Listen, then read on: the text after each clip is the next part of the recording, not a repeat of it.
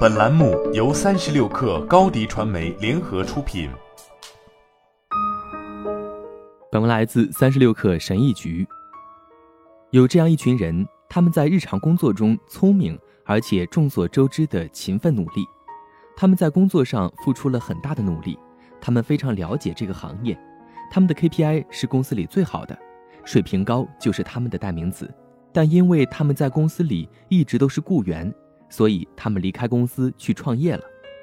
我们都认识这样的员工，但是接下来会发生什么呢？他们辞掉工作，创办的企业失败了，不到一年，他们就回到职场来找另一份工作。如果你正在考虑自己创业，或者把现在的副业变成全职，至关重要的是，你需要先了解一下为什么会发生这种情况。一他们认为总是会有人来救他们的。作为一名员工，意味着你承担的企业风险很小。如果你搞砸了，你的雇主会来救你。但创业并非如此，一切都是你的错，即使不是你的错。如果你以为有一支救援队随时准备把你从黑洞里救出来，那你就会产生一种虚假的安全感。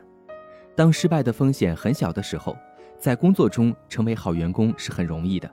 但你试着成为一个优秀的私营企业老板，那是非常艰难的。二，他们相信只要把产品做成了，人们就自然会来消费。我不会只做了一个产品，然后放到网站上就完了。这是员工的心态，让我们认为销售发生的方式。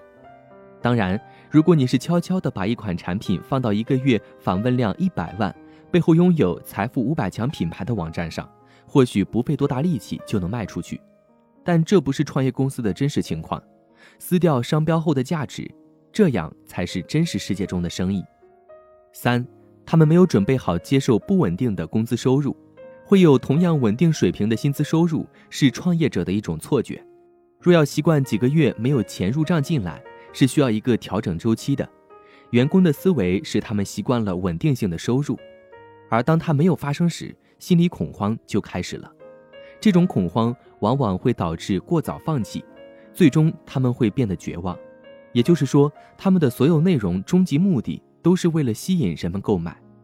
它是这样的：诀窍是在光景好的时候多多的赚钱，理智的制定资金使用计划，用它来覆盖不可避免的低潮的几个月时间，并在那段时间里测试新的经营想法和进行产品迭代。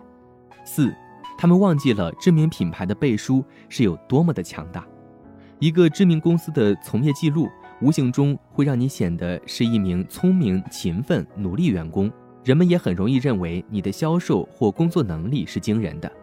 在我创业刚起步的时候，我去一家电力公司推销，在推介演讲之后，在推介演讲之后，我觉得自己就像一个垃圾一样的躺在垃圾桶的底部。他们跟我们团队说话。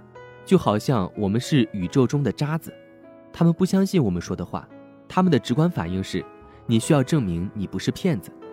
这就是在没有名企背书的情况下进行商业推介的感觉。剥掉名企的商标，真正的商业游说就开始了。五，他们不知道如何调动员工做事情。当你可以很容易地付给员工们六位数的薪水，并且这一切是由公司买单时，激励他们是很容易的，试着在你付不出高工资或者根本付不出工资的时候，却要激励他们努力工作，让他们相信你的想法，并会在日后获得更多的好处，绝对是很困难的。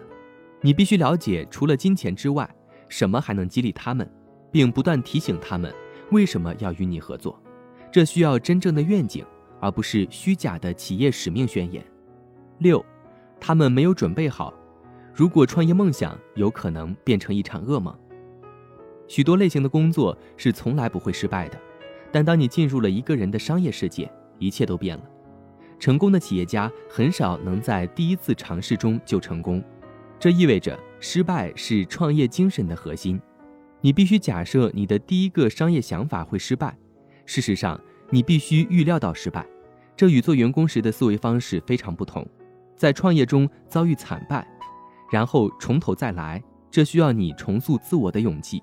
很多人都做不到这一点，所以他们选择了一份安稳的工作把自己的失败归咎于经济市场或者行业。